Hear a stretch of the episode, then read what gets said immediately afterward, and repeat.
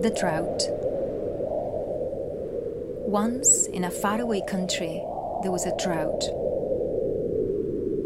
It had been no rain for days, no rain for weeks, no rain for months, and the land was dry, dry, dry, and hard and cracked, and brown and dusty, and the sun beat down relentlessly, and the heat was unbearable, like living in an oven, impossible to breathe, and everywhere the dust on the ground, in the air, on your skin, in your eyes, in your throat, suffocating dust.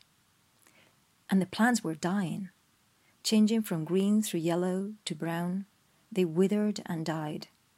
And the animals were starving the cattle, the sheep, the pigs, the goats, getting thinner and thinner and thinner, and dying. And the people were starving too, for there was nothing to eat. And the drought went on and on and on.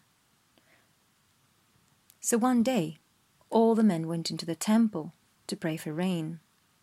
In the sweltering heat, they got down on their knees on the hard, dusty ground, and they prayed and they prayed and they prayed for rain. But still, there was no rain.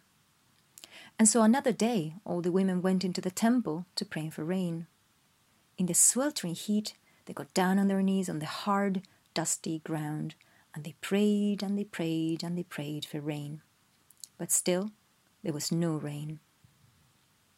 And then, one day, a little girl went up the steps to the temple. She was about nine, and she was wearing a dirty yellow dress that was torn. Her feet were bare, and her legs and arms were dusty. Her long hair was tangled and in a mess. There was dirt on her face. And up she went, up the steps of the temple, to pray for rain.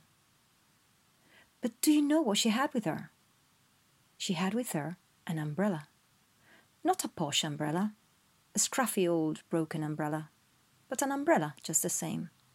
And she skipped into the temple and got down on her knees and put her umbrella on the ground beside her.